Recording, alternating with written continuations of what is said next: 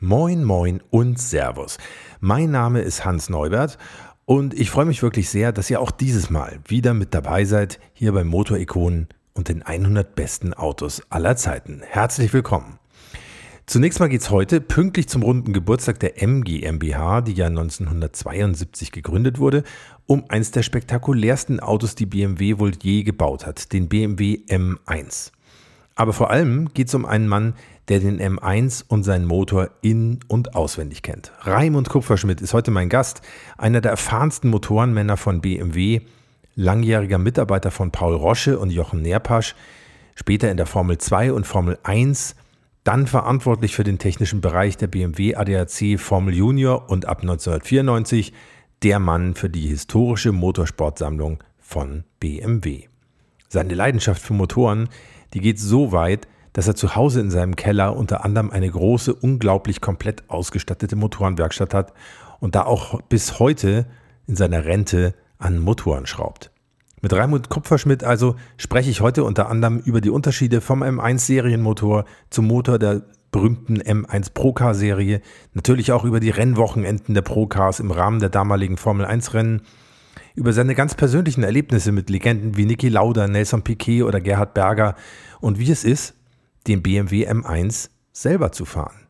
Aber es geht natürlich ganz nebenbei auch über Raimund Kupferschmidts Zeit in der Formel 1, als er unter anderem auch an den bis zu 1400 PS starken Motoren geschraubt hat, mit denen Nelson Piquet 1983 Weltmeister geworden ist. Wir sprechen über explosive Augenblicke auf dem BMW Motorenprüfstand, wer für ihn der beste Formel 1-Fahrer überhaupt war und was für ein Typ Bernie Ecclestone privat so ist. All das hier und heute bei Motorikonen. Nach dem Intro geht's weiter und wenn ihr es noch nicht getan habt, dann abonniert Motorikonen doch gleich in eurem Podcast-Player, damit ihr auch bei den nächsten Folgen garantiert mit dabei seid. Bis gleich.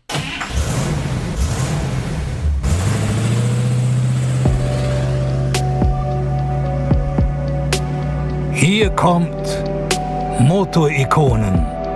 Die 100 besten Autos aller Zeiten. Der Podcast mit Hans Neubert und seinen Gästen.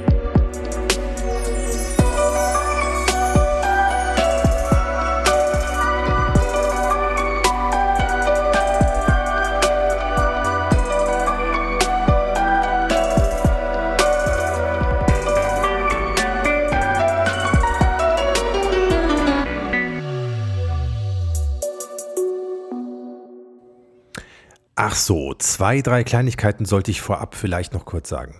Zum einen, Raimund Kupferschmidt ist ein waschechter Bayer, der mir zur Begrüßung gleich einmal ein Bier angeboten hat und der redet, wie ihm der bayerische Schnabel gewachsen ist. Deshalb bekommt ihr heute einen Crashkurs in süddeutscher Mundart kostenlos dazu. Und Raimund Kupferschmidt hat enorm viel erlebt und enorm viel zu erzählen. Nicht nur über den BMW M1, und diese Geschichten waren mir eigentlich viel zu schade, um sie aus der Folge einfach so herauszuschneiden. Deshalb sind sie alle drin geblieben. Ach ja, und gleich noch eine Sache muss ich hier schon mal ankündigen, weil Raimund Kupferschmidt nicht nur den BMW M1, sondern unter anderem auch den McLaren F1 mit seinem BMW 12-Zylinder in- und auswendig kennt, gibt es diesmal ausnahmsweise schon in zwei Wochen eine neue Folge von Motorikonen mit noch mehr Stories von Raimund Kupferschmidt, dann unter anderem eben auch zum McLaren F1, dem legendären McLaren, der heute einer der gesuchtesten und teuersten Sportwagen überhaupt ist und der bei BMW ja auch, ähm, ja, wie sage ich das jetzt politisch korrekt, für, sagen wir es mal so, für ziemlich großes Aufsehen gesorgt hat, aber dazu dann in zwei Wochen noch ein bisschen mehr. So, und jetzt geht es los mit Raimund Kupferschmidt und auch mit dem BMW M1. Herzlich willkommen bei Motorikonen Raimund Kupferschmidt. Äh, ich möchte da gleich den ersten Einwand geben. Ich bin keine Motorikone. Ich bin Motorschrauber, aber keine Ikone. Ich hatte das Glück, diese Motoren schrauben zu dürfen und mhm. zusammenzubauen mhm. und einzusetzen. Motorikonen war beispielsweise bei uns unter anderem ein Herr Paul Rosche, das ja unser Chef war. Mhm. Aber als Urgestein darf ich Sie schon bezeichnen, oder? Sie wissen, wie alt ich bin, also da, da kann man reden drüber. Okay. Sie haben als Automechaniker gelernt bei Ford in München. Ich habe Automechaniker gelernt das war ja eigentlich, eigentlich wollte ich, ich habe zwei, so drei so Ziele gehabt. Einmal wollte ich Förster werden. Mhm. Das sind so Jugendträume, weil ich sehr, sehr viel auf dem Land aufgewachsen bin und und und. Aber, aber nein, Autos waren natürlich immer schon meine, meine Passion und ich habe bei Ford gelernt im Autohaus München. Da war der Taunus dann wahrscheinlich so ihr täglich Brot, oder? oder was, Ford Taunus, ja. Ford äh, P3. Mein Problem war als, als Bub, wie ich an, aus, wir haben acht Jahre Hauptschule gehabt und dann ging es in die Lehre. Ich war eigentlich für, für diesen Beruf, ich will nicht sagen zu schmächtig, aber ich war halt nicht so ausgewachsen wie, wie vielleicht die, einige Burschen aus meinem Alter. Und so hat mich mein Vater und mit Einverständnis meines Lehrers erst einmal sechs Wochen auf Kur oder Erholung geschickt. Und zwar nach Ruppelding. Musste natürlich dann die sechs Wochen der Lehrzeit nachhängen, aber es hat mir gut getan und habe dann äh, im Autohaus München der, am Baldeplatz bzw. in der Geierstraße Automechaniker gelernt. War eine fantastische Zeit. Wir haben, wir haben, ich will nicht sagen einen strengen einen strengen Lehrherrn gehabt, aber einen gerechten und einen guten. Und ich muss sagen, das war, war eigentlich eine fantastische Zeit. Und da hat es eigentlich schon ein bisschen gekribbelt, weil wir einen Mitarbeiter gehabt haben, der war Spenglermeister und Mechanikermeister, der auch schon ein bisschen Gene gehabt hat im Motorsport und ein paar von uns verrückten Lehrlingen das ein bisschen rüber gezeigt haben. Und wir haben damals einen 15 MRS gehabt am Ford und haben den so gut wie es geht, äh, man sagt heute getuned und, und haben äh, die ältesten Reifen gekriegt, die wo also schon mehr oder weniger auf dem Schrott gelegen sind und da sind wir Bergrennen gefahren. Mhm.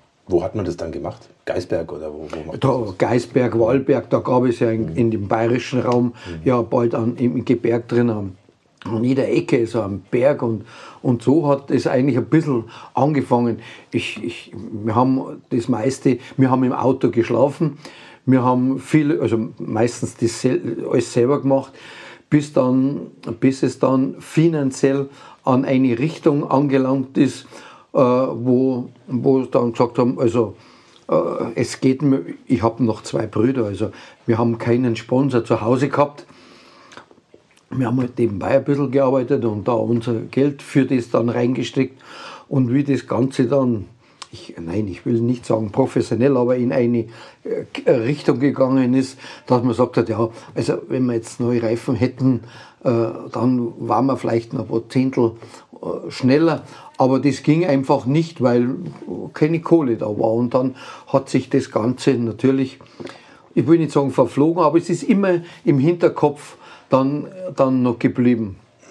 Dann kam der Militär, dann ging ich, ich, ich, ich weiß auch nicht mehr genau, wie ich überhaupt auf die Idee gekommen bin, dass, dass, ich, dass ich zur Marine gekommen bin. Ich habe den eine ganz normale Musterung und Einberufungsbescheid gekriegt und dann fragte mich der Sachbearbeiter, der Kupferschmidt, wo, wo willst du hin? Dann sage ich, ja, ich hätte gerne nach Mittenwald, ins Garmisch, in die Berge rein, weil ich da drin sehr viel Spätzchen gehabt habe. Äh, vom Skifahren her und auch von der Jagerei her. Und, und sagte, ja, okay, gehst du nach Mittenwald. Und der hat das raufgeschrieben, Mittenwald. War, für mich war klar, mein, ich meine zwei Brüder, der eine war in München, der andere war in Landsberg. Also dann habe ich auch nicht weit nach Hause und dann, meine, dann kam eines Tages der Einberufungsbescheid. Meine Eltern waren gerade äh, auf Kur. Mein Bruder, mein mittlerer Bruder und ich waren zu Hause. Und dann hat der hat schon gegrinst, jetzt Basche, jetzt erwischt dich auch. Und dann macht er auf und, und sagt, ja, du musst nach Glückstadt. Okay, Glückstadt, Glückstadt. Ich habe, ich hab, dann denke ich mir, Glückstadt, vielleicht ist ein Ort in Mittenwald, keine Ahnung gehabt, wo Glückstadt war. Und ich schaue nach und schaue nach und ich habe mein, so, so, so einen Atlas gehabt und, und ich war schon halb bis im Bozen unten. Dann fragt mein Bruder das Lachen und sagt dann, nein, nein, du kannst weiter aufblättern, du musst hinauf nach Hamburg, du kommst zur Marine. Sage ich, du willst mich verarschen, das gibt's nicht. Ja, sagt er, schau her. Also gut, war mir für mich ja, auch kein großes Problem. Ich war weder verheiratet noch hatte ich eine feste Freundin. Mhm. Nein, war, war kein Problem. Das Problem war dann, wie meine Mutter nach Hause gekommen ist oder meine Eltern und haben gesehen, der Jüngste, so weit weg, mhm. das gibt es doch nicht. Mhm. Und wir haben, beziehungsweise meine, mein Vater hat einen Kriegskameraden gehabt, den Onkel Alles, und der und meine Mutter hat gesagt, du, Peter, da musst du reinbohren. Der, das kann nicht sein, dass, dass der, der Kleine, der gute, aufgehobene da rauf muss. Und mein Vater hat gesagt, ja, ja, das mache ich schon. Der hat mal garantiert nichts gemacht. Der wird auch mit Recht. Der hat gesagt, so, jetzt einmal einen aus, ja. einmal sehen, wie es in der weiten Welt zugeht, wie, wie es ist, selber Schuhe putzen, selber Hemden bügeln, selber Hosen bügeln. Und es, wie gesagt, das war also nichts zu machen. Und, ja, und, und, und dann musste ich noch Glückstatten auf und ich muss sagen, die eineinhalb Jahre war eine fantastische Zeit. Nach zwei Wochen ist schon das erste Paket von der Mutter gekommen. Meine Stuben. mit dicken Socken? Nein, nicht mit dicken Socken, aber mit, mit, äh, mit, ein, mit eingeschweißten Ringspurgern, mit Weißwürsten, mit oh, ein Paket aus gemeint, da oben ist der Krieg noch nicht aus. Und meine Stubenkameraden, die haben, mich, haben sich natürlich gefreut, weil bei uns wurde generell immer auch geteilt. Ja, und ja, dann hat es natürlich später dann schon länger gedauert, bis das nächste Paket kam. Aber dann sind Sie ausgerechnet auf der Gorch Fock gelandet? Als, nein, als nein, nein, no, no, no, lang nicht, no, lang nicht. Und, und, und, wir sind dann, wir haben dann die Grundausbildung gemacht, dann gingen wir nach Bremerhaven und ja, und dann wurde das äh, dann auf den Zerstörer. Mhm. Und dann und dann war, wir hatten ja nichts zu tun. Wir haben im Maschinenraum immer nur, immer nur geschaut, wie unsere Armaturen sind. Wir waren ja Wehrpflichtige, wir waren ja, wir waren ja keine Freiwilligen nicht. Und, und, und dann wurde das Schiff kam in die Werft zur Überholung und, oder zur Reparatur. Und dann wurde das aufgeteilt und dann gingen wir ein paar Mann als Gäste auf die Gachfock für mhm. kurze Zeit. War eine schöne Zeit. Danach wieder runter. Die hat ja auch einen Motor, oder? Ja, ja, musste ja freilich einen ja. Hilfsmotor haben. Ja. Aber wir mussten auch nicht in die Segeln rauf. Und mhm. Wir durften zwar mal einmal ganz mhm. kurz, aber da war ganz flaches Wasser. Jeder, der wollte, von uns freiwillig, es war die Stammbesatzung, die wo dann aus aus.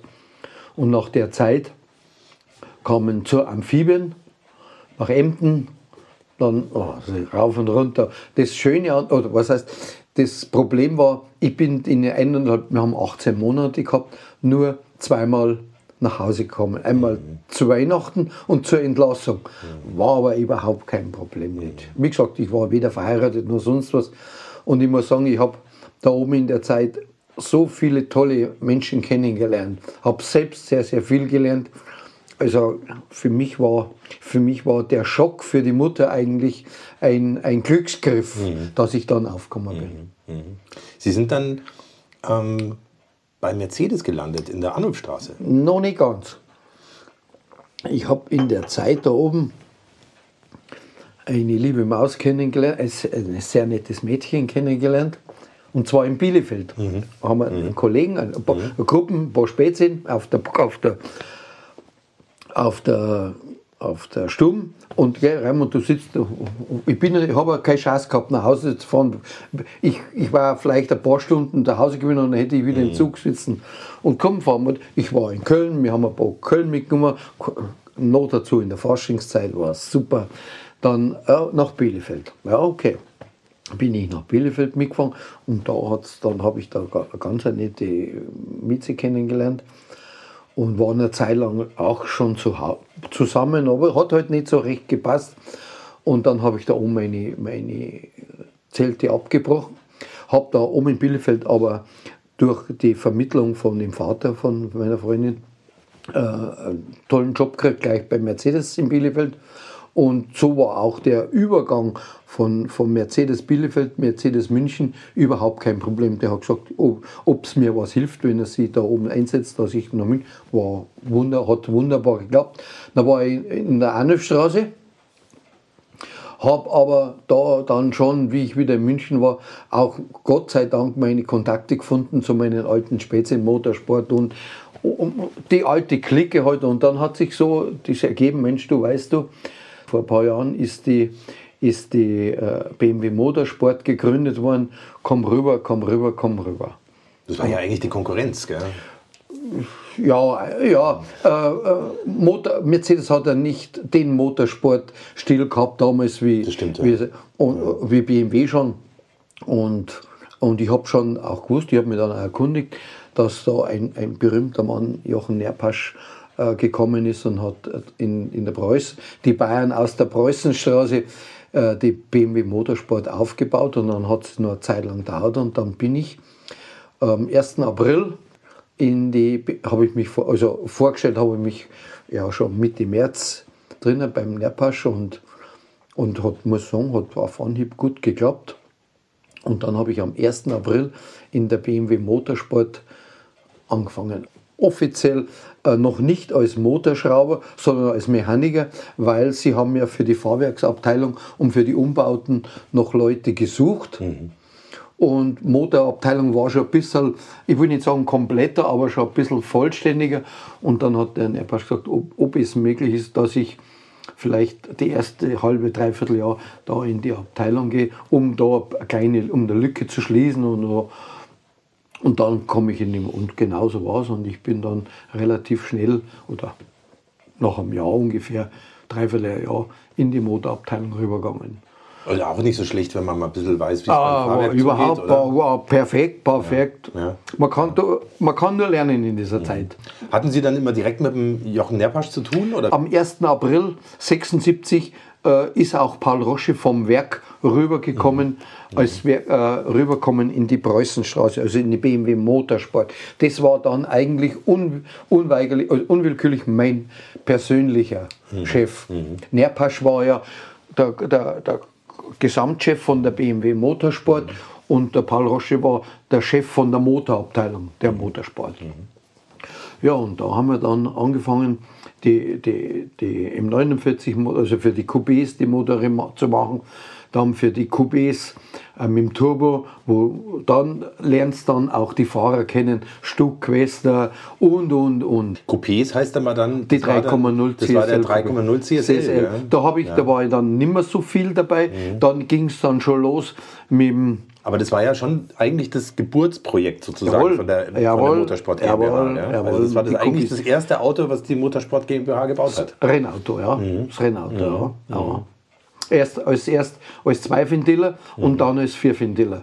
Das waren eigentlich die ersten Vier-Ventiler, die wo mehr oder weniger auf den Markt gekommen sind. Waren, war extrem war, früh dran mit den Vierventilen. Ja, ja. ja. ja ich habe neulich mit dem Erhard Melcher gesprochen, der mhm. hat da immer so ein bisschen neidisch zu, naja, neidisch würde, würde er jetzt wahrscheinlich bestreiten, aber er hat immer ein bisschen zu BMW geschielt, dass da eben schon Vierventiler im Einsatz waren. Ja, wir, es, war, es war ein Werksengagement. Also mhm. wir, haben ja, mhm. wir haben ja da schon im Rennsport äh, äh die Vierventiler gehabt mit dem Formel 2, 69 schon mit dem M12-6 und und und. Also da, da war ja schon die Basis schon ein bisschen da. Mhm. Aber fürs QB als solches war es, sind wir nur erst noch gefahren mit dem Zweiventiler. Mhm. Und dann kam schon der nächste Vierventiler, der BMW M1 eigentlich. Dann, ja. dann, dann, kam, dann kam der der, der, nein, zuerst kam der 320 Gruppe 5, mhm. Der, mhm. Der, e, der, E21, mhm. da sind wir die Tourenwagenmeisterschaften gefahren, die deutsche Rundstreckenmeisterschaften. Mhm. Und parallel haben wir entwickelt einen 1,6 Liter, beziehungsweise zuerst 1,4, dann 1,6 Liter Turbo. Äh, damals mit dem Markus Höttinger, der leider am Hockenheim tödlich verunglückt ist damals aber nicht mit unserem Auto, sondern mit einem Formelauto.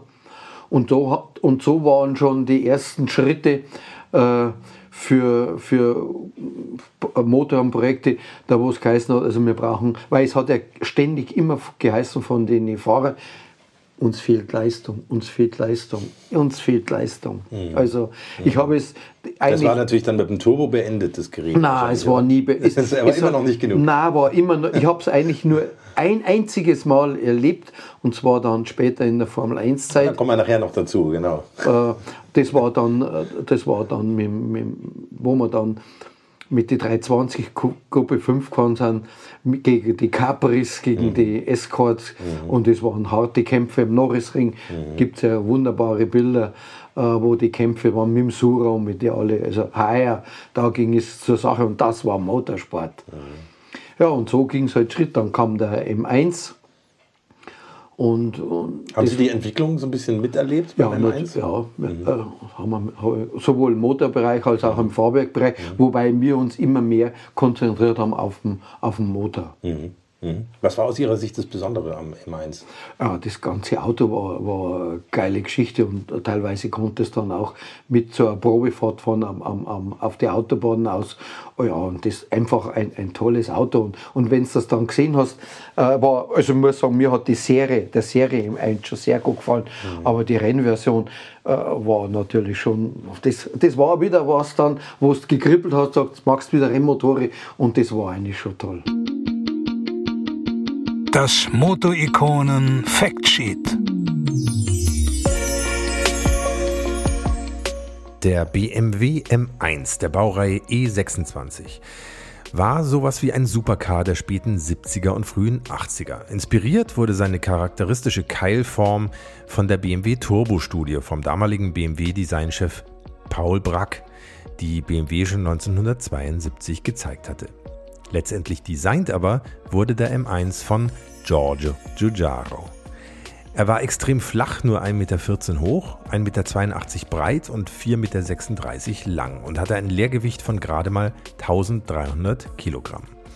Der Reihensechszylinder der Baureihe M88 mit 3,5 Litern Hubraum war als Mittelmotor hinter den zwei Sitzen längs eingebaut. Druckumlaufschmierung mit Trockensumpf, mechanische Einspritzung von Kugelfischer, Einzeldrosselklappen, zwei obenliegende Nockenwellen, vier Ventile pro Zylinder, was dann zusammen eine Leistung von 277 PS bei 6600 Umdrehungen ergab. Und 50 cm weiter vorn, auf den beiden Sitzen, klang das dann so.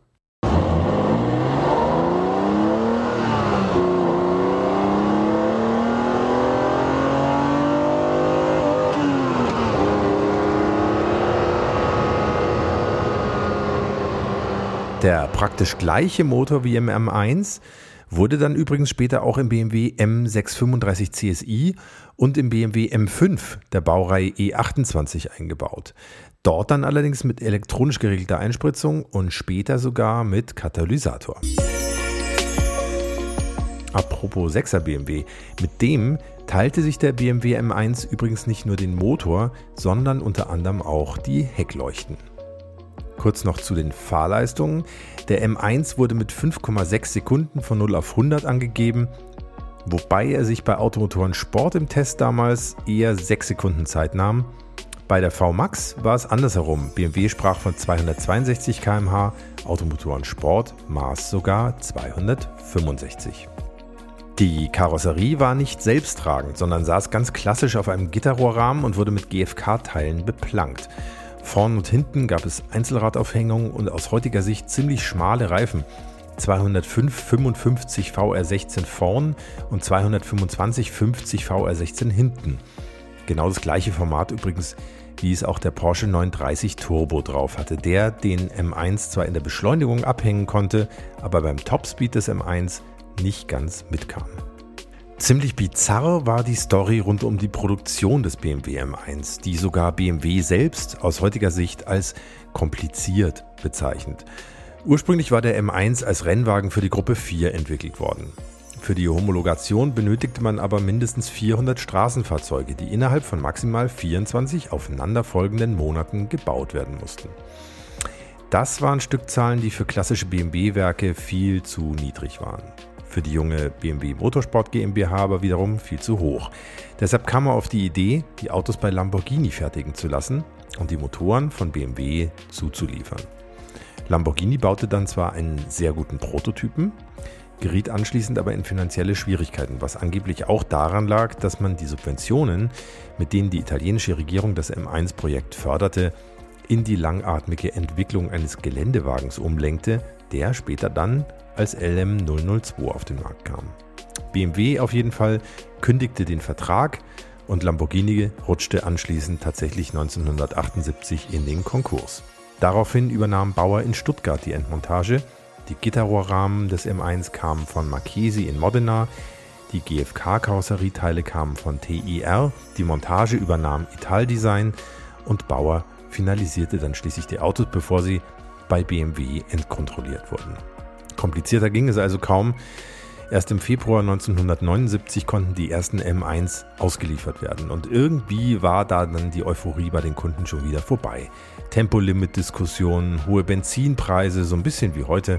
Dazu kam, dass der M1 mit 100.000 Mark zwar deutlich unter einem Lamborghini Countach lag, aber doch schon auf Augenhöhe mit einem Ferrari 512 BB.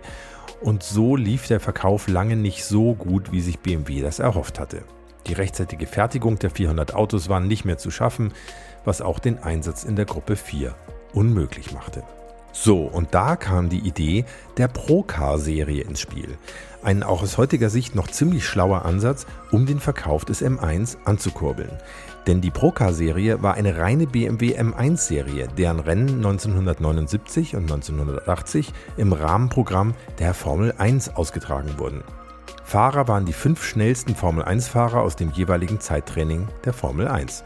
Das sorgte dann dafür, dass so berühmte Namen wie Nelson Piquet, Niki Lauda, Emerson Fittipaldi, Gilles Villeneuve oder Carlos Reutemann an den Start gingen, die übrigens auch ihre Formel 1 Startnummern zu den Pro-Cars mitnahmen. Ausgenommen von den Pro-Car-Rennen waren allerdings die Fahrer von Ferrari und von Renault, die von ihren Arbeitgebern ein Startverbot aufgedrückt bekamen. Man wollte sie halt nicht in einem BMW sitzen und schon gar nicht gewinnen sehen. Hinzu kamen übrigens neben den Formel-1-Piloten auch noch 15 bis 19 Privatfahrer und so ergab sich dann jedes Mal ein ziemlich großes, buntes Starterfeld. Die Procar-Autos waren im Vergleich zum Serien M1 auf den ersten Blick zu erkennen. Am Frontspoiler und dem großen Heckflügel, an massiven Kotflügelverbreiterungen und vor allem natürlich an den bunten Sponsorenbeklebungen bei den privaten Teams, die Formel-1-Fahrer dagegen fuhren immer in Werks-M1 im typischen BMW Motorsport-Look. Die Motoren der M1 Procars mit der Kennzahl M881 drehten bis 9000 Umdrehungen und lieferten dann 470 PS bei einer deutlich höheren Verdichtung von 11,2 zu 1 statt 9,1 wie beim Serienmodell. Und für den Fahrer klang das dann so.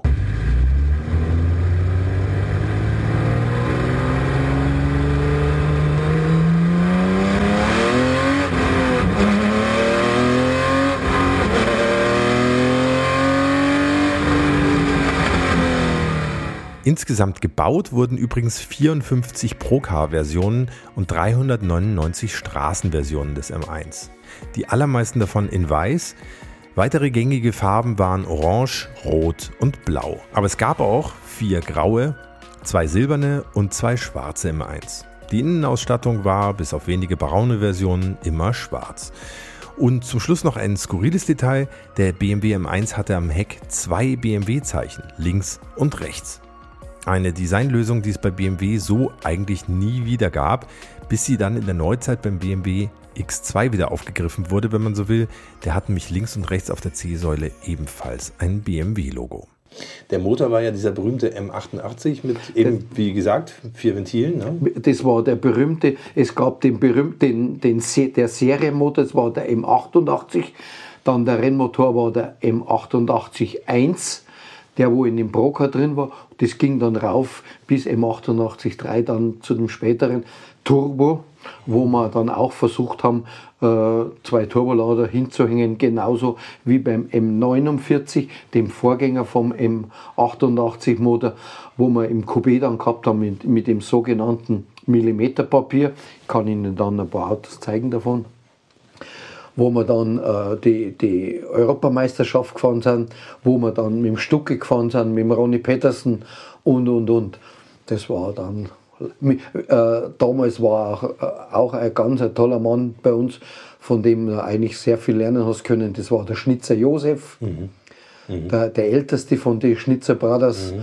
Und der hat dann bei uns mit uns das M49 Projekt gemacht mit den Doppelturbolader. 1000 PS gehabt, 940, mhm. 970 PS. Also auch da die Entwicklung gemacht, am Prüfstand, dann eingesetzt. Und also das war, war schön, schöne Zeit. Um diesen Motor, um den M88 wurden Sie, äh, muss man schon sagen, in der ganzen Branche eigentlich so ein bisschen beneidet. Was war da aus Ihrer Sicht das Besondere dran? Aber auch so, wenn man quasi einfach direkt die, damit gearbeitet hat. Ja, einfach die, die Kraft, was er gehabt hat. Wir haben, wir haben äh, 470, vier, teilweise 480 PS gehabt. Einfach den, den Motor, einfach die, die, die Mechanik, die Mechanik war einfach mhm. und immer wieder, bist immer Schritt für Schritt gegangen. Äh, jetzt, jetzt um die Langlebigkeit. Wir sind ja nicht nur Sprinttraining gefahren, sondern wir sind mit den Motoren auch Le Mans gefahren oder, oder Langstreckenmotor gefahren. Mhm die, die, die, die Haltbarkeit des Motors und, und, und, und, und auch den Einsätzen und auch an diesen Motoren schrauben zu dürfen. So ein Motor, da hat jeder Mechaniker bei uns in der Werkstatt, hat er, war verantwortlich für den Motor, wo er gekriegt hat, zum Zerlegen aufzubauen, am Prüfstand rüber zu gehen, dann ins Rennauto rein, dann ist teilweise der mitgenommen worden zum Rennen, dann der und der. Und wenn du dann gesehen hast, okay, jetzt hast du den Motor fertig, jetzt gehst du am Prüfstand drüber, hoffentlich passiert nichts, hoffentlich. Und das habe ich eigentlich immer bis zum Schluss gehabt. Ich habe immer, das war immer ein gewisses Kribbeln. Hoffentlich springt er an. Es ist immer angesprungen, aber hoffentlich hörst nichts, dass irgendwas klappert und so. Und in der Regel ist es auch gut gegangen. Und dann dann hast du das Glück gehabt, vielleicht, okay, Kupferschmidt, du kannst, du fährst da mit Rennen mit oder da oder da. Es wurde auch von unserem Werkstattmeister immer so eingeteilt, dass immer auch immer jeder so drangekommen ist, die wo raus wollten, auch auf die Strecke. Und dann ist egal welcher Fahrer, ist an der Box mal an dir vorbei. Oh, ist auch eine Mutter von dir. War eigentlich, ich war eigentlich schon der Stolz riesengroß. Mhm. Mhm. Das also, heißt, Sie haben wirklich dann den ganzen Motor alleine gebaut? So, so jeder, wie, wie, ein Mann, ein Motor. Richtig. Mhm. Ja, mhm. Jeder, wir haben wunderbare Werkbänke gehabt und da, wir haben ja, wir haben ja doch ziemliche Motoren machen müssen. Also mhm. wir haben ja nicht nur die Broca-Motorik gemacht, wir haben auch die Formel 2-Motorik gemacht. Da haben wir auch extra genug ein, ein, zwei Mann gehabt, wenn da irgendwie gebrannt hat, weil wir sind ja nebenbei auch noch die Formel 2 Europameisterschaft gefahren. Also bei uns war kein Stillstand drin. Sollte auch nicht und wollte auch keiner.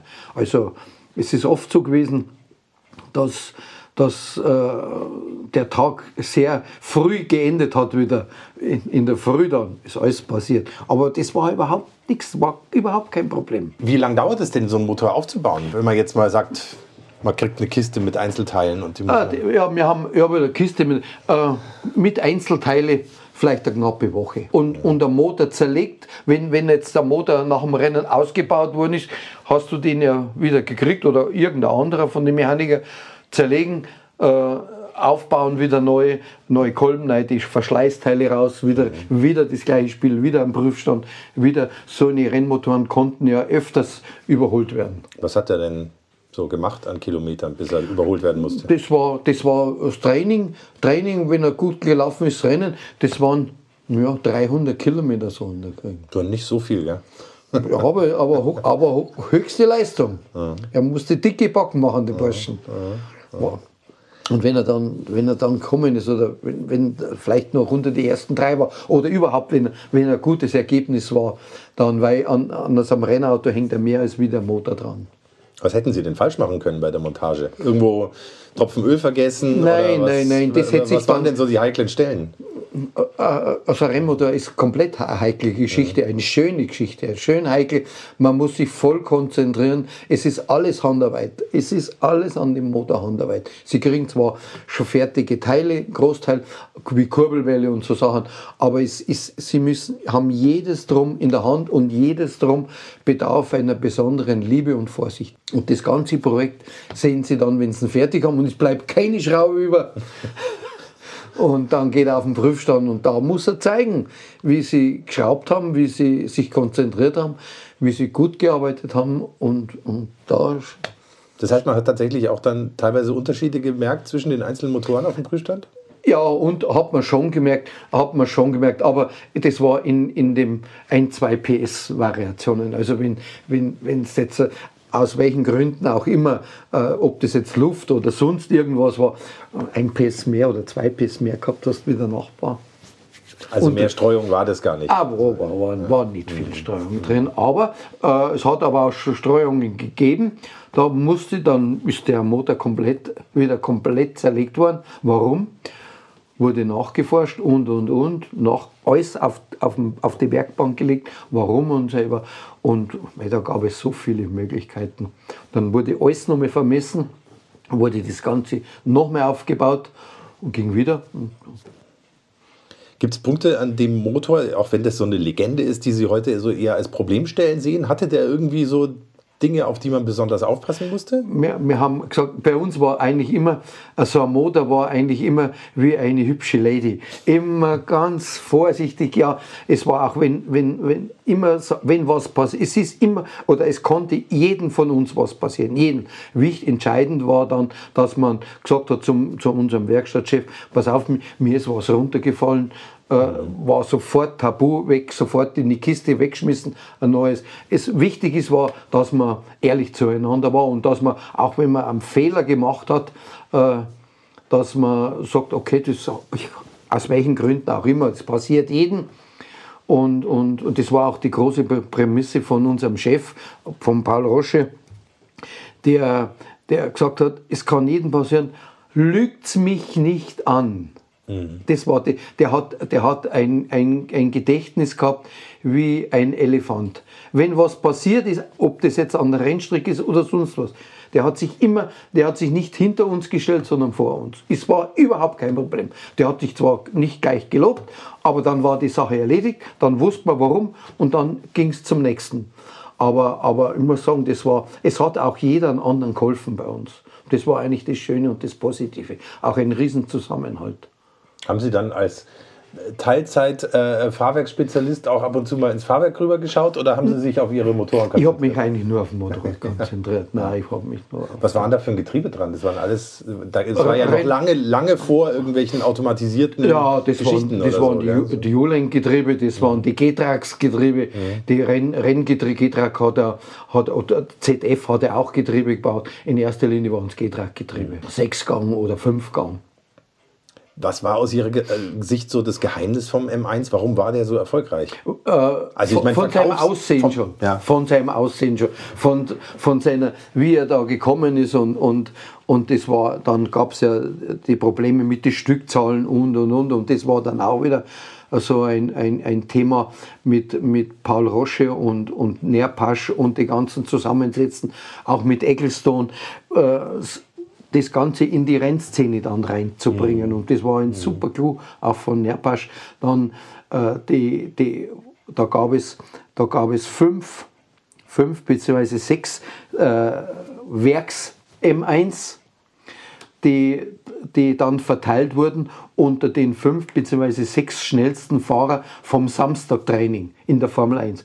Und da warst schon, und da warst schon mal ein bisschen drinnen, wo du eigentlich in die, nur in die Gedanken gewünscht hast, Mensch, Formel 1, das war da, die, diese, diese Koryphäen oder diese Legenden an Rennfahrern, was sie ja durchaus sind durch die Bank, äh, da einmal dabei sein zu dürfen oder, oder hinzuschnuppern. Und, Muss, und, muss man vielleicht erklären, also am Anfang war die Proca-Serie eben tatsächlich im Rahmen, also im Rahmenprogramm der Im, Formel im, 1. Im Rahmenprogramm, das war Samstagnachmittag.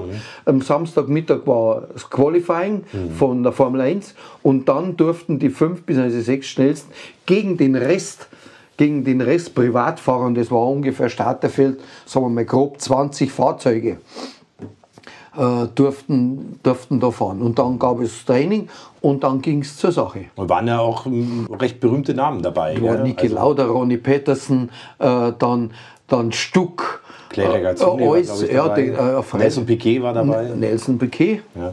Emerson Fittipaldi, glaube ich auch. durch die Bank. Ja. James Hunt und, und, und. Und es waren auch bei den Privatgruppen hervorragende Rennenfahrer dabei, wie Muss, Quester muss und, man vielleicht und, auch noch sagen, eben, es gab äh, vom Werk eingesetzte Pro K M1 und es gab eben auch noch und die Privatteams, Privatteams ja. eingesetzte Pro ja, K M1. Die auch Unterstützung gehabt Mhm. haben natürlich. Ja.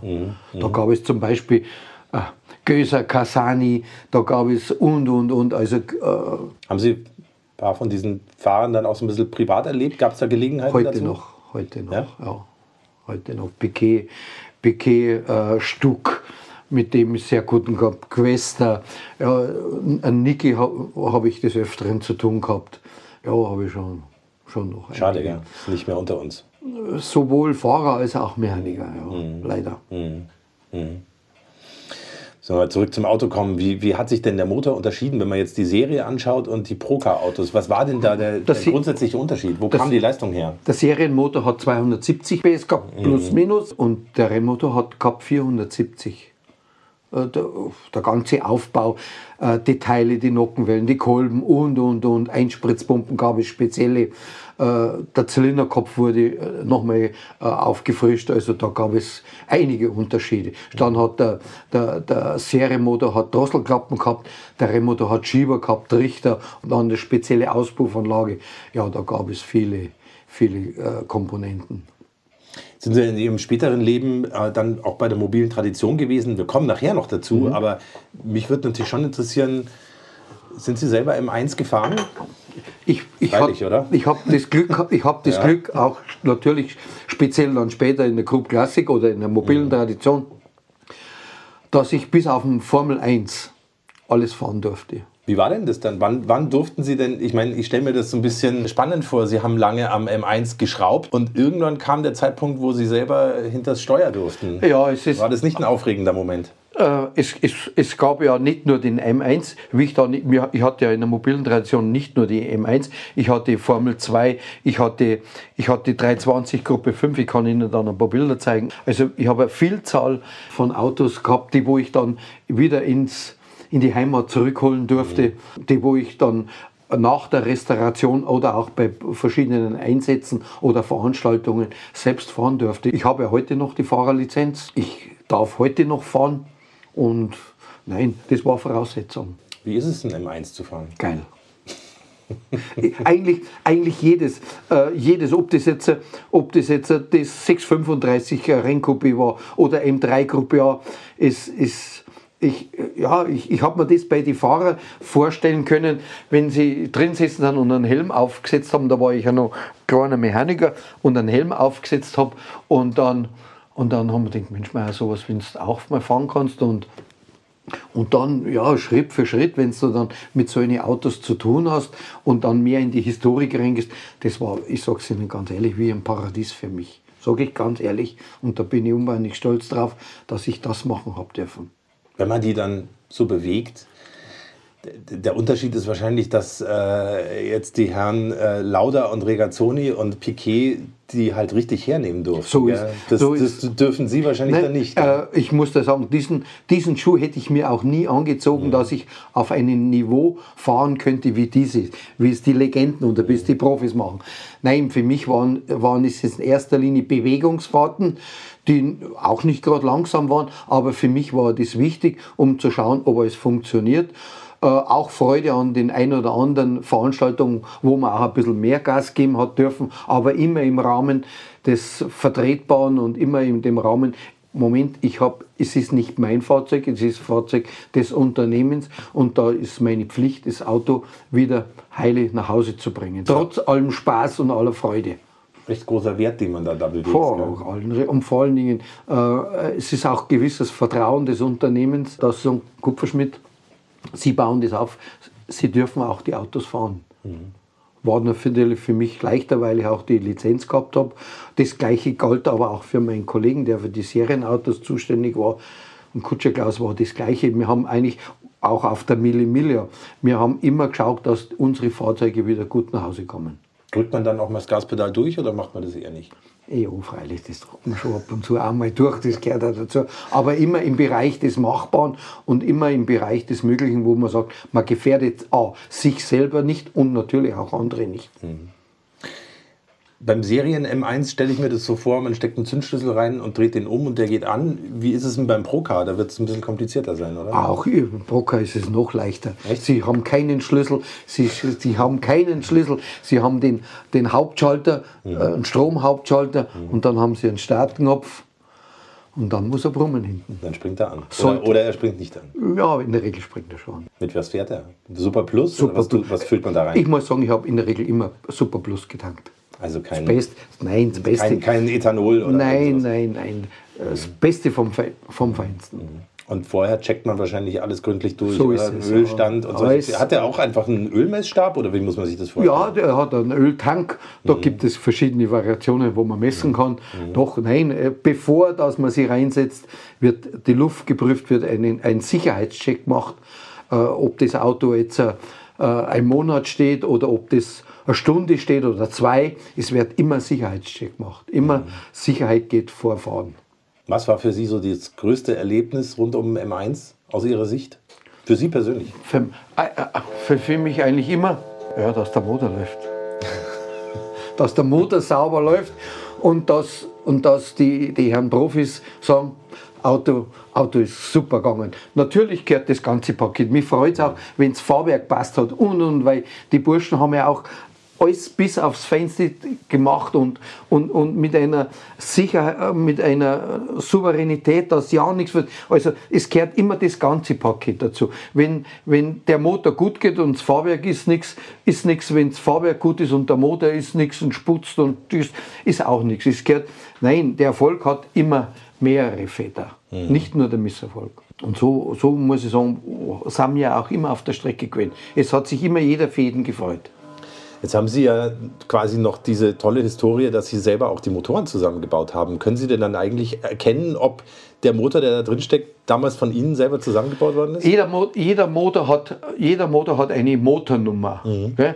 Äh, wir, haben, wir haben viel, wir haben ja äh, zu, zu Broker-Zeit, zu, drei- zu Gruppe 5 Zeit, zur Formelzeit, wir haben ja Motoren gemacht, da hat der den Motor der drin gehabt, der drin da gehabt, der drin gehabt. Über jeden Motor, wenn Sie den Motor zusammengebaut haben, hat es auch ein sogenanntes äh, Begleit- oder Buch oder Dokumentation gegeben, wo alle Daten von der, von der Revision reinkommen. Was, was, was hat er für Kolben drin, was hat er für Nockenwellen drin und, und, und, und, und. Und diese Dokumentation wurde, wenn der Motor vom Prüfstand fertig war und in Ordnung war, wurde dann abgelegt und wenn sie dann irgendwann mal den Motor zufälligerweise wieder gekriegt haben, dann haben sie gesagt, genau, der war schon mal von mir oder den, die nächste Revision hat der gemacht oder der oder der.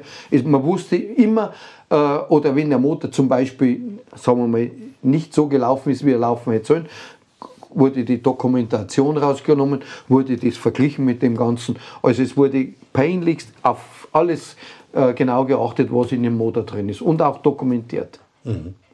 Aber Sie hatten sich nie irgendwo heimlich so ein RK mal reingeritzt ins Motorgehäuse oder so, dass Sie die wiedererkennen? Nein, nein, nein, das hat bei keinem gegeben. Nein, äh, äh, zu wissen, äh, das ist, den Motor habe ich, der geht gut und wenn der Motor am Prüfstand gut war und ist dann in die Kiste reinkommen zum Rennen, hast du ja gar keine Zeit gehabt, hast den nächsten hergekommen, den nächsten aufgebaut oder den nächsten überholt. Hat Sie es irgendwie gejuckt, mal so in der Zeit? Es gab ja Zeiten, da war so ein gebrauchter M1 gar nicht so teuer. Hat Sie es da nie gejuckt, mal Jo. sich so ein Ding in die Garage zu stellen oder Ich- zwei oder drei? Ja, ja, ja, es, es ist sch- noch schlimmer gewesen. Ich, ich hätte mal die Möglichkeit gehabt, mit einem Kollegen einen, einen Unfall M1 Broker zu kaufen. Und Was Äh. hätte er denn gekostet? Der hätte kostet damals Wann war denn das? zur Brokerzeit, äh, das, das, was hätte er kostet? Ich glaube, ich glaub 60.000 Mark. 60.000 D-Mark. Und die, den hätten Sie vom, Wer- vom Werk abkaufen Nein, können? Oder, nein oder? vom Privatteam. Vom Privatteam abkauft und, und für jeden 30.000 wären das gewesen, plus dann die Reparaturen und und und. Wie magst du das? Ich, ich muss sagen, ich hatte, äh, ich Nein, habe das war natürlich, natürlich, muss man schon sagen, das war natürlich damals sehr viel Geld. also heute noch viel Geld. Ja, ja. Ich muss sagen, ich, ich, ich Nur damals, heutzutage, wenn Sie einen Passat gut ausstatten, kostet er ja auch schon fast zu viel. Aber damals war es na, natürlich. Passat, weiß ich nicht. Da muss ich dann doch mal kurz einhaken, weil ich ja versuche, wirklich alle Infos, die hier im Podcast auftauchen, immer zwei oder dreimal zu checken und einfach auch, damit hier kein falscher Eindruck vom VW Passat entsteht. An dem sind die Zeichen der Zeit nämlich auch nicht spurlos vorbeigegangen. Wer beim aktuellen Passat genügend Kreuze in der Ausstattungsliste macht, der landet am Ende, ich habe es durchkonfiguriert, bei über 75.000 Euro. Wahnsinn. Meine Frau wusste von, ich bin jetzt, äh, ja, nächsten Monat werden es 42 Jahre verheiratet und 45 Jahre mit dem Also sie wusste, auf was sie sich eingelassen hat. Und, sie, und ich muss sagen, sie ist viele, viele Wochenende mit Kopfschütteln äh, mit mir mitgegangen, hat geschluckt, auch sie hat auf die Buben aufgepasst, sie hat das Haus gekauft, die war auch nicht da. Wenn sie so Projekte haben für die Familie, und jetzt komme ich daher, ich habe ich hab einen Unfallwagen gekauft. Äh, wie, wie kaputt war er denn? Ja, schon. Aber es war repariert gewesen, war reparabel gewesen. Hätte man halt vielleicht nochmal jeder 20 reingesteckt. Mhm. Aber und dann waren wir miteinander gefahren. Einmal rennen der, der und dann na, also dann, ich, ich konnte, ich konnte, ich habe ich hab das so beim Abendessen so beleifig einmal einfließen lassen. Und meine Frau hat bloß den Kopf geschüttelt und dann habe ich gewusst, ich brauche nicht mehr da nicht weiterreden. War auch vernünftig so weit. Mhm. Äh, die, äh, die Familie, das Haus, alles war im Aufbau und jetzt komme ich her. Ich, ich habe so, so Späßchen schon gemacht. Einmal, einmal wie, ich, wie ich einer meiner ersten Autos beim Ford gekauft habe. Ein, eine Bad, also ein, ein 17 MTS, den P3 und den habe ich und ich als äh, rechten Front, äh, Seitenschaden vorne gekauft und ich bin dann nach Hause gekommen und habe ganz stolz zu meinen, habe ich dann bei meinen Eltern gewohnt, jetzt habe ich mir ein Auto gekauft. Und mein Vater hat beim Fenster runtergeschaut, das ich kein. Ja, äh, und wir haben da in, in, in, der Nähe, wo wir arbeitet haben, eine sehr, sehr gute Eisdiele gehabt. Ja, äh, ich zeige euch, ihr zeigt mir, steht noch in der Firma. Ich habe nichts gesagt von Unfall mein, meine Mutter, mein Vater und ich, wir gingen darüber. Gleich um die Ecke war das äh, Autohaus München. Ja, wo steht er jetzt? Und, dann, und da war ein großes Tor von dort. Gott sei Dank war nicht auf, war so ein großes Tor. Und da habe ich gesagt, Vater, Mama, da hinten steht er. Und der ist, und der ist so da gestanden, so, äh, oh, so, so, so halber so, oh. Dann war Ende bist du verrückt? hat meine gesagt, du kannst dir doch nicht, dein Geld, was du dir arbeitet und gespart hast, da, da, da ist ja nichts mehr da. Gell? War aber auch so, dass, dass im Autohaus dann jeder jeden geholfen hat mhm. und, und das Auto ist hergekriegt gewesen und, und ich habe war innerhalb kurzer Zeit war der fertig, war lackiert und, und, und ganz stolz bin ich nach Hause gefahren. Zu Hause war die Stimmung schon wieder ein bisschen besser und habe gesagt, ja, ich bin mit meinem Auto da, können wir eine Ausfahrt machen. Der Vater schaut wieder runter beim Fenster. Na, das ist der nicht, das ist anderer. So sage ich, das ist genau das Auto. Dann war wieder Stimmung drin, mhm. dann war wieder das Auto. Ja, so war das. Mhm. Das war das erste Mal, wo ich, wo ich sowas gemacht habe. Gut, da war natürlich eine andere Situation da und, und, und nein, es ist, es ist man, man, man kann nicht zwei Herren dienen. Äh, es, wir haben so viel groß. Dann habe ich die Meisterschule noch gehabt. Auch noch und und und. und naja, und Sie hatten natürlich auch das Glück, dass Sie den M1 immer mal wieder so. Damals noch nicht. In der Rennversion noch nicht. In der Rennversion noch nicht. Nein. Also ja. noch nicht so öffentlich auf, ja. auf, auf Strecken. Ja. Aber später dann eben schon. Insofern haben Sie sich ja richtig entschieden. Sie sind dann quasi kostenlos im Eins oh, ich war, ich hätte, Ja, und vor allem, wenn, wenn, wenn, ja, ich kostenlos viele Motorsportautos fahren dürfen, aber ich hätte den Brocker nicht auf der Straße fahren können. Ja. Das war ja gar nicht gegangen. Ja, ja. Hätte ich schon können, hätte ich schon mögen, aber da war ich wahrscheinlich nicht weit gekommen. Und mein, mein Speziell nicht. Fährt man den eigentlich mit Ohrenstöpseln oder wie macht man das? Ist der laut innen drinnen? Ich meine, der Motor sitzt ja direkt hinter einem.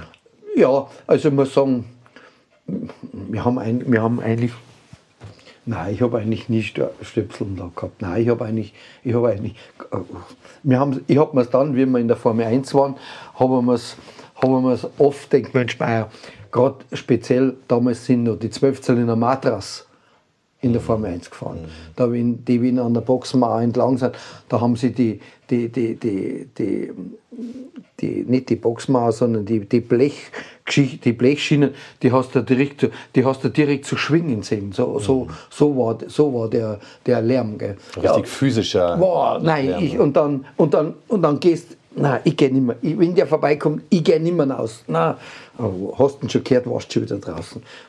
Ich kenne mehrere Leute, die einen Gehörsturz bekommen haben äh, in der Formel 1, meine in der Frau, Box oder so. Ja, ja, also. ja ich, also bei uns hat ich weiß, also ich, meine Frau sagt zwar dann, dass ich teilweise schwerhörig bin, Aber das kommt auch davon, ma- ma- manches will man auch nicht gar nicht mehr so hören.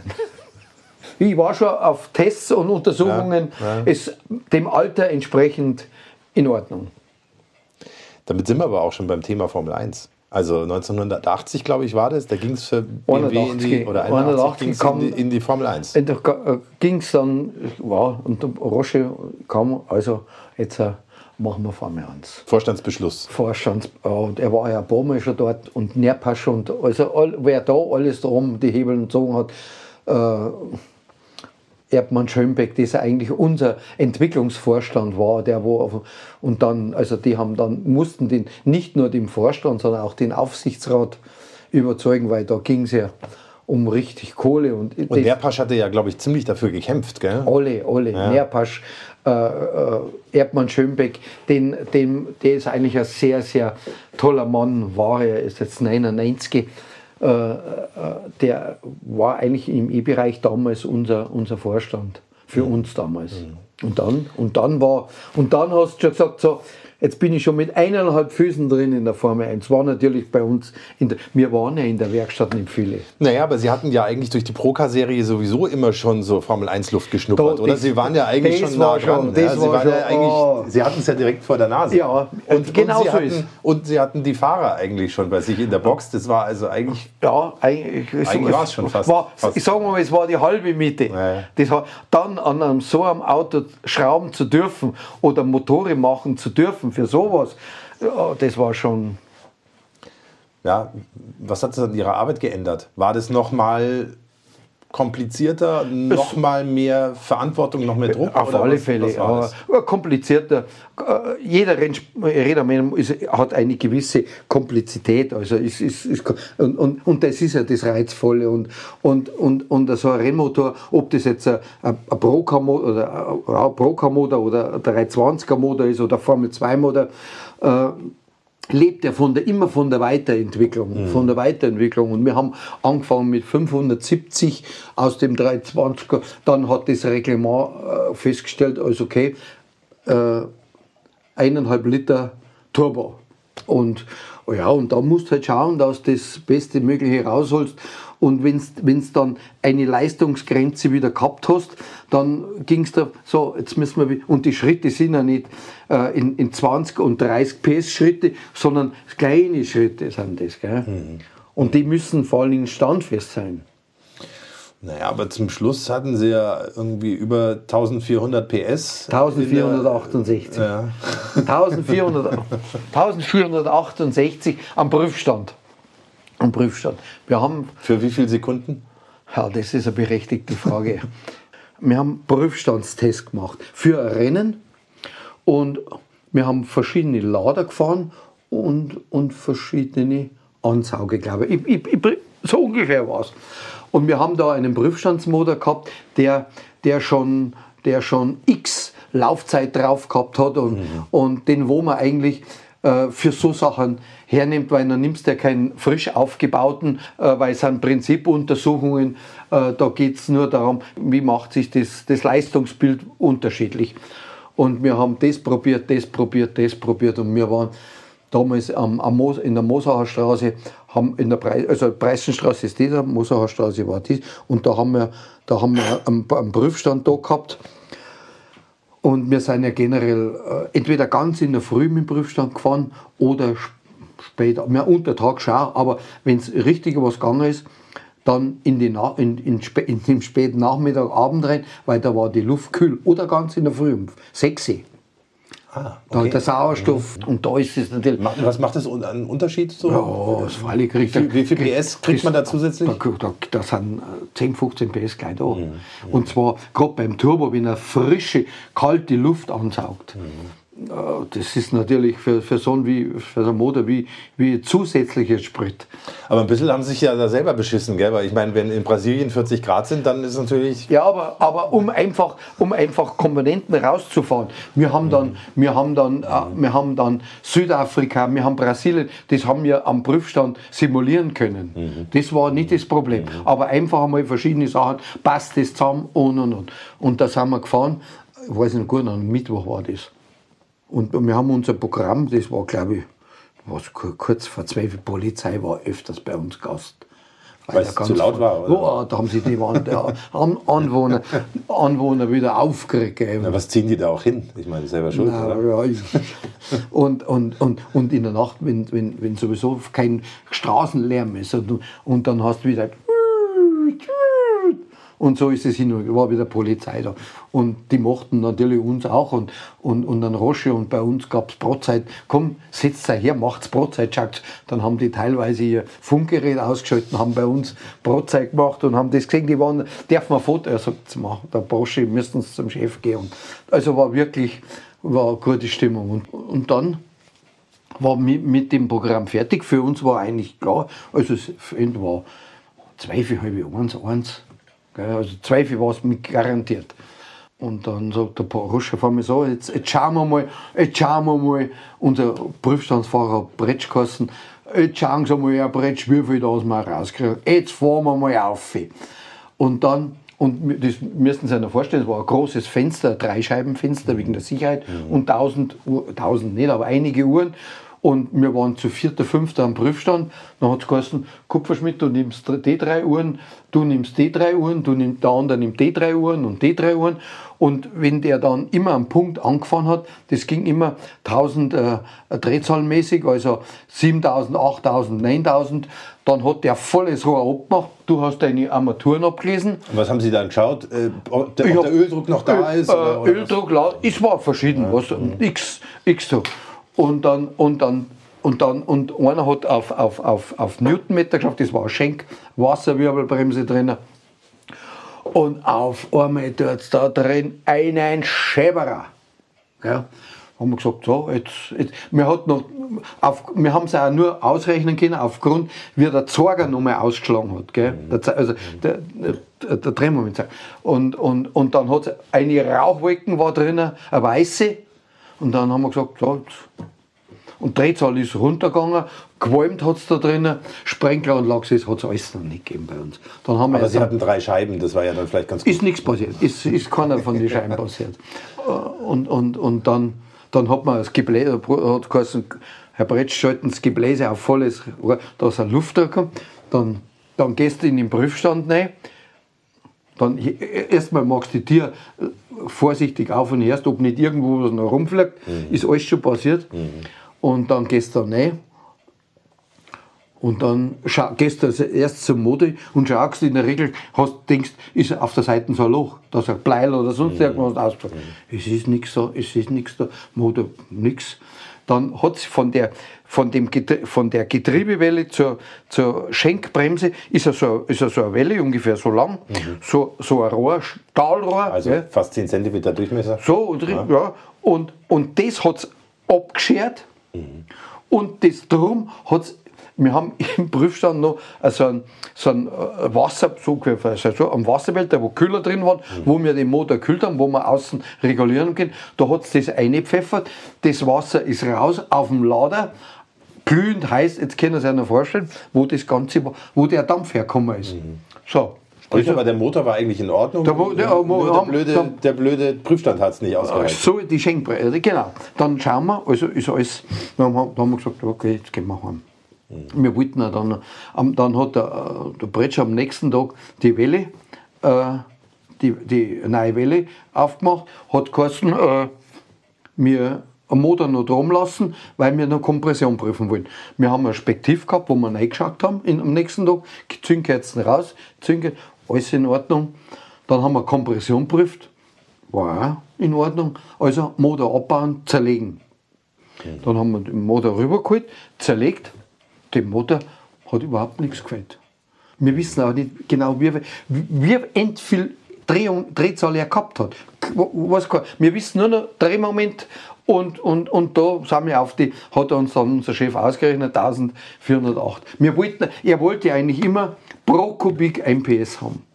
Also er, wir wollten, die 15 Uhr haben wir, ich möchte sagen, ich glaube schon, dass wir es gehabt haben. Aber hat nicht mehr ausgehalten. Dann haben wir den Motor zerlegt, genauso wie er war, alles vermessen, war alles in Ordnung, genauso wieder zusammenbaut, wieder auf den Prüfstand, wieder laufen lassen hat, äh, haben wir eine ganz normale Messung gemacht, der Motor war einwandfrei und dann haben wir ihn abgebaut und hat der Pauli gesagt, so und den nehmen wir mit zum Testen.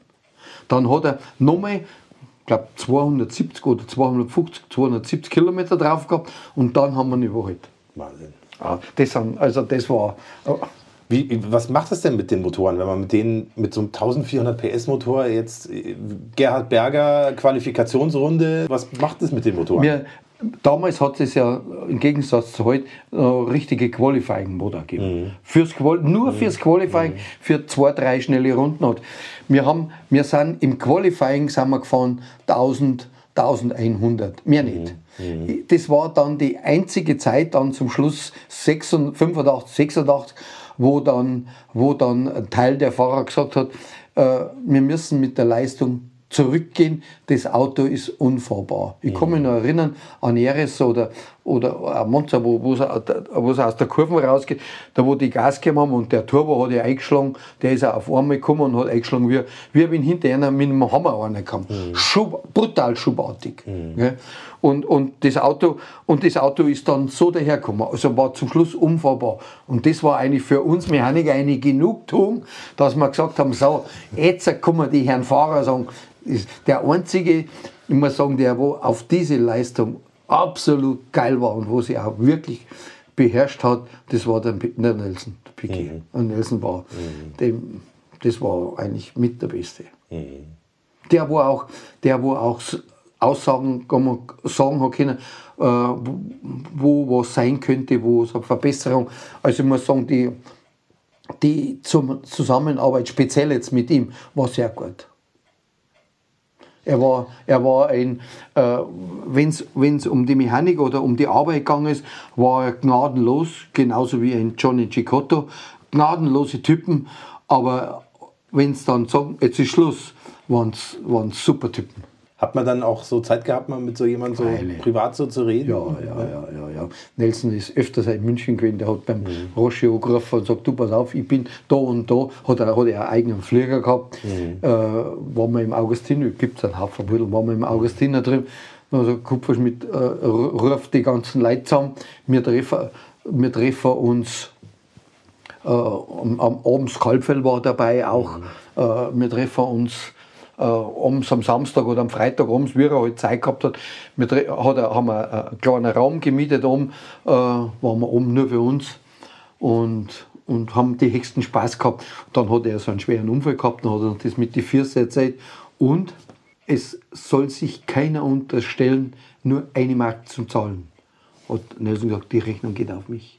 Und es waren nur seine Spätzchen da aus der Rennerei. Mhm, toll. Ja, da war Kalbfelder Rosche, da war äh, äh, Marianne dabei, also eine Kalbfelder Frau. Äh, eigentlich äh, Wie eine Familie eigentlich dann. Gell? war schon, war, war schon, ja. ja. Wie war das denn? Brabham war, glaube ich, Ihr Teampartner. Es, wir, haben, wir haben vier, Team, vier offizielle Teams gehabt. Brabham war Hauptteam, dann haben wir gehabt Benetton, Eros und ATS. Und Brabham hat, glaube ich, zu der Zeit Bernie Ecclestone gehört. Gell? Das war damals der Teamchef von, Richtig. von Brabham. Ah, ah. Haben Sie den auch mal kennengelernt? Wie war es mit dem? Ich habe ich hab einen Bernie ein paar Mal kennengelernt. Ich war mit dem Bernie, ich war mit dem Roschi ein paar Mal drüben beim Paul, äh, mit dem Paul beim Erm. Äh, privat muss ich sagen, super. Wenn wir irgendein, in der Box oder wenn wir an, am Rennen oder auch im Training, wenn wir irgendein Problem gehabt haben, dann am Motor, dann, und der Motor ist ausgebaut worden, dann ging der nicht so wie heute, der Motor sofort in eine Kiste und sofort ins Werk, sondern unser Chef wollte immer sofort wissen, was ist. Hat also durchaus passieren können, dass er gesagt hat, Kupferschmidt, bau mal schnell, schnell da den Zylinderkopf runter, äh, ich möchte da reinschauen. Gell? Also nicht mit Inspektiv, sondern ich möchte das sehen. Also noch an der Rennstrecke. Auch in, der Box. In der drin. Box. Ich sage Ihnen was, da hat es oft ausgeschaut. Das waren ein, zwei Motoren oft zerlegt. Jetzt das ganze Öl da. Dann ist das auch ein paar Mal passiert, dass der Eccleston vorbeikommt ist. Der hat nichts gesagt, der hat bloß den Kopf geschüttelt. Und ist ein Sohn ausgegangen. Da hat es ausgeschaut oft bei uns. Gar nicht vergleichbar, gar nicht vergleichbar mit, mit heute. Überhaupt nicht.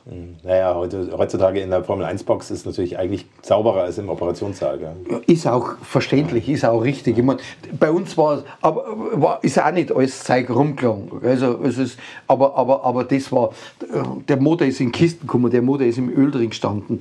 Und, und, und, aber er wollte das sehen, damit, damit er da schon Rückschlüsse ziehen hätte können vom, vom E-Prom, aha, da müssen wir vielleicht ein bisschen fetter oder ein bisschen meckriger machen. Gell? Und dann ist der Ecclestone laut geworden? Oder Nein, so? oder ist er einfach nein, rausgerannt? nein, nein, über, nein, der ist, äh, der, der ist auf einmal heringestanden, hat sich das angeschaut und dann ist er wieder gegangen. Nein, Ecclestone war, nein, überhaupt nicht. Ich habe ihn privat dann auch kennengelernt, ich war ein paar Mal drüben mit dem Roche, weil für das, für das Projekt äh, 1999, wo es den Wiedereinstieg gegeben hat in die Formel 1, äh, unser, unser Formel 1 war gerade, den haben wir gerade in der Restauration, der war gerade beim Herrichten.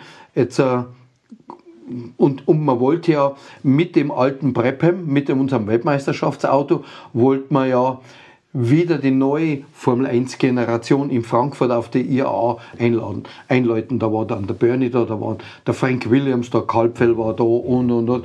Und wir haben, die, und, und, und dann so gesagt, Kupferschmidt, du fliegst mit mir rüber zum Bernie. Der hat, dem gehören ja alle, der hat alle, alle. Die- Sie können, Sie können in Hefteln schauen, was Sie wollen. Sie, Sie werden keinen finden zu kaufen. Der hat, ich kann Ihnen ein Pudel sagen, stehen alle schön in Regal drin. Der hat, äh, der hat äh, zwei Hallen und, und da, wo die sind, da stehen auch seine zwei Learjets drin. Einen für Europa und einen Einen mit größeren Tanks. für Übersee. Und der hat ja auch seine alten Prepper-Mechaniker, die hat er ja immer um sich rumgeschaut. Da, da hat er gewusst, da linkt mich keiner. Der hat, die waren alle in Position äh, Vertrauensleid. Gell? Und, dann, und der Edi hat die, die Formel 1 und das Ganze gehabt. Und wir haben uns dann den Formel, Formel 1 ausgeschaut. Der ist dann rübergeholt. Wir haben ihn kurz durchgecheckt. Und mit dem sind wir dann auf der IAA, ist der Nelson ins, ins Foyer gefahren. Und dann habe ich zu dem Edi gesagt, sag ich, du Edi, dürfen wir mal dann, da war gerade ein, ein Treppen, der Ohrflieger war gerade auf, der Übersee war auf. Dann sagte ich, ja, sagt er, meine ich. Ich muss sagen, der Flieger top. Kein Shishi, kein, kein goldener Sitz, nixen. Aber das, was drin war, also muss ich sagen, da, da war kein, kein goldener Wasserhahn oder, oder goldene Becher rum. Oder, nein, sowas hat es beim Bernie nicht gegeben. Oder, oder wenn ich wenn ich mit Paul drüben war und, und da ging es auch dann um, um, um, Restauration von seinem, einer von seinen Motoren oder Autos oder Ankauf seiner äh, Autos. Äh, auch wenn wir dann, wenn wir dann Mittag, sind wir mit ihm Mittag zum Essen gegangen, im Seekrum, in einer Pub. Das ist, du hast dann Bernie nicht mehr Kind. Wenn, wenn sie gesagt haben, oder wenn ich gesagt habe, du Bernie, besteht die Möglichkeit, ich bräuchte für das und das Rennen zwei Karten. Kann ich die haben? Entweder er hat Ja gesagt oder er hat Nein gesagt. In der Regel hat er Ja gesagt. Da hast du gewusst, du kannst dich darauf verlassen. Die Karten waren hinterlegt, da hättest du gar nicht nachfahren brauchen. Zusammengeschissen hätte er die, wenn du nicht abgesagt hast. Die Karten waren hinterlegt auf den und den Namen zu dem und dem Rennen. Geschäftlich ist wieder was anderes. Ein Geschäft möchte, hätte ich mit ihm nicht machen wollen. Er, war, er und der Max waren, Mosley, die waren mit allen Wassern gewaschen. Äh, gut, ich war auch nie in die Gelegenheit gekommen mit dem, äh, aber, aber, aber privat war, muss ich sagen, war top. Kann ich nichts gegenteilig sagen. Jetzt haben Sie gerade erzählt von den, von den zerlegten Motoren. Wie sah denn dann so ein Motor aus? Nach, also ich meine, Sie haben gesagt, es waren im Qualifying nur in Anführungszeichen, nur in Anführungszeichen 1100 PS. Aber wie sah denn so ein Das- Motor von innen aus nach dem Qualifying? Der muss ja eigentlich Na, na, na, na. Das, war, das waren, das waren größtenteils waren das Motoren, da wo, da wo die, die Einstellwerte ziemlich am oberen Grenz war. Also der, der, der war ganz überleicht zum Durchlaufen. Also äh, der war äh, nicht so, dass er dass er auseinanderfliegt. also keine engen Toleranzen. Nein, eher, eher obere, also le- ganz große Toleranzen. Und, und der Motor, der ist dann noch, noch, nach dem drei äh, Runden oder was war, was Qualifying war, ist der ausgebaut worden. Da ist der Einsatzmotor reingekommen, sowohl, sowohl äh, bei, beim Melsen oder auch beim, beim Patrese damals, der zweite Fahrer. Ricardo, und, und, und sowohl ins TK. Und die Motor sind auch ins, in Kisten gekommen dann und, und das war ganz normal. Musste man die dann zerlegen? Haben die neue Lagerschalen bekommen oder was, was macht man jeder- denn mit sowas? Jeder Motor, jeder Motor wo, wo gelaufen ist, ob das im Qualifying oder im Training ist, ist dann nach einer gewissen Laufzeit zerlegt worden. Da sind die, die, die rotierenden Teile wie Ventile, Federn, Lagern. Die Lager waren, die haben fast ausgeschaut wie neu, aber sie wurden gewechselt, genauso wie die Ventile wurden gewechselt. Dann war irgendwann Schluss, gell? Und dann kam es zum Ausstieg aus der Formel 1 1987. glaub Nein, ich, gell? ja, war, war. Äh, aus, Kost, aus, Kosten, aus Kostengründen der Formel 1 überhaupt. Äh, Ich glaube, 87 sind sie gefahren und dann ist man wieder umgestiegen auf, auf Sauger, weil einfach die Kostenexplosion des Turbos zu, zu groß war. Also das die Privatteam wie ein, ein, ein, ein ATS, ein Zackspeed oder wie ein Bernhard oder auch die kleineren Teams, die, das ist heute genauso. Die, die, die großen, die, die, die kennen es und die kleinen beißen sich in den Schwanz. Das geht halt nicht mehr. Und darum wurde der Turbo ausgesetzt. Das war's für heute mit Motorikonen und den 100 besten Autos aller Zeiten.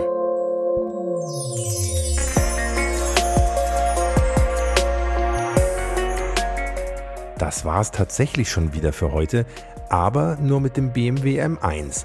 Denn den wunderbaren Raimund Kupferschmidt könnt ihr, wie schon versprochen, in zwei Wochen wiederhören. Dann zu dem anderen Auto mit der 1 im Namen und einem BMW Mittelmotor hinter den Sitzen. Zum auch heute noch einfach sensationellen McLaren F1 mit seinem brachialen BMW 12-Zylinder.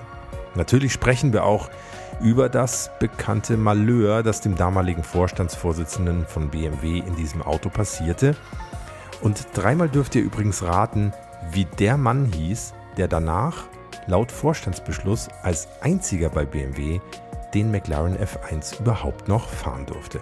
Aber das soll er uns dann alles selber erzählen. Für heute sage ich schon mal herzlichen Dank an Raimund Kupferschmidt für den sehr freundlichen Empfang bei ihm zu Hause, für seine viele Zeit und Geduld und die vielen, vielen Geschichten aus seinem Leben. Danke auch an den lieben Max Kalbfell für den Kontakt und herzlichen Dank an euch da draußen fürs Zuhören, fürs bis hierhin dranbleiben, für die vielen, vielen tollen Kommentare und Anregungen und Diskussionen auf Facebook und Instagram. Wir hören uns wieder hier beim Motorikonen in zwei Wochen. Bis dahin alles Gute, fahrt nicht zu schnell. Euer Hans Neubert.